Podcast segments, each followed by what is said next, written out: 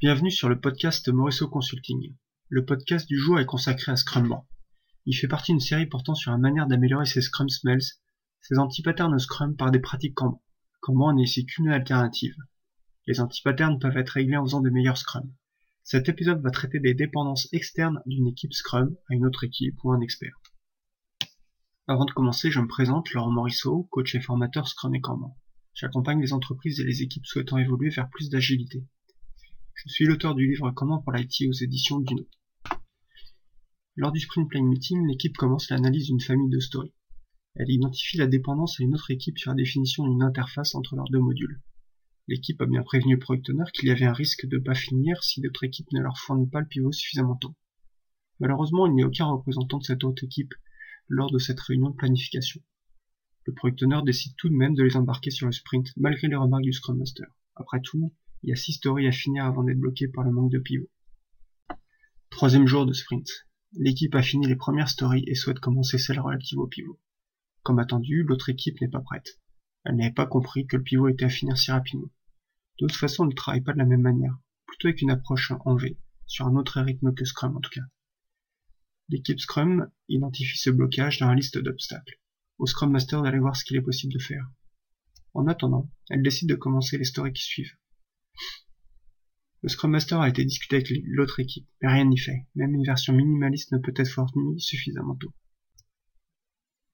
Sixième jour de sprint. L'équipe a fini toutes les stories qui ne dépendent pas du pivot. Le problème n'est toujours pas résolu. Elle demande au product owner d'autres stories non planifiées pour bien finir le sprint. Tant pis, les stories bloquées seront replanifiées au prochain sprint. Si on résume donc le risque de la dépendance externe, c'est que l'équipe ne suive pas les priorités du product owner, puisqu'elle met de côté les bloquées. Il s'ensuit un changement de périmètre au cours du sprint, puis une équipe qui ne souhaite plus s'engager sur un périmètre du fait des dépendances. Les causes de ces dépendances sont des anti-patterns Scrum, des équipes ou des profils spécialisés, ce qui naturellement crée ces, ces dépendances. Scrum préconise des équipes pluridisciplinaires pour éviter ce problème, mais aussi des problématiques de transition à l'agilité, avec des équipes agiles dans un environnement qui ne l'est pas.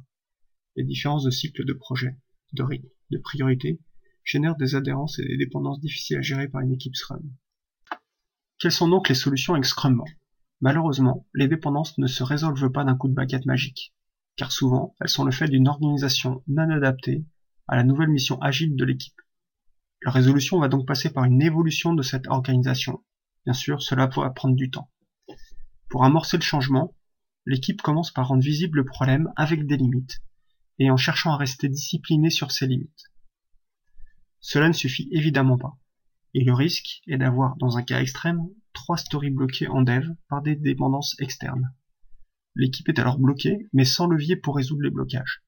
Ne rien faire rend le problème insupportable pour un projet et une organisation, ce qui permet d'escalader plus rapidement et résoudre plus facilement ces dépendances. Malheureusement, cette option est rarement bien perçue, elle est pourtant souvent radicale. Ce n'est donc pas cette solution que souhaitent généralement prendre les équipes et surtout les managers. Pour ne pas mettre l'équipe en situation d'échec, on enlève les trois les stories bloquées des limites et on les met dans un bac rouge. Ici, c'est la colonne en attente externe pour voir l'impact de ces dépendances. La deuxième étape, la plus importante, est de suivre ensuite le délai de résolution de ces blocages externes. En effet, le problème des blocages sur des cycles courts est bien le délai de réaction des équipes externes à ces blocages. On va donc suivre ce délai pour factualiser les impacts.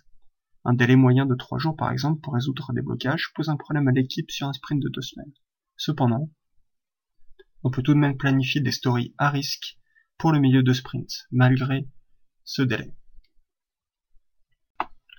L'objectif va ensuite, si la dépendance à une autre équipe est un point récurrent, va être de stabiliser ce délai moyen de résolution, de réguler le travail contenu de cela.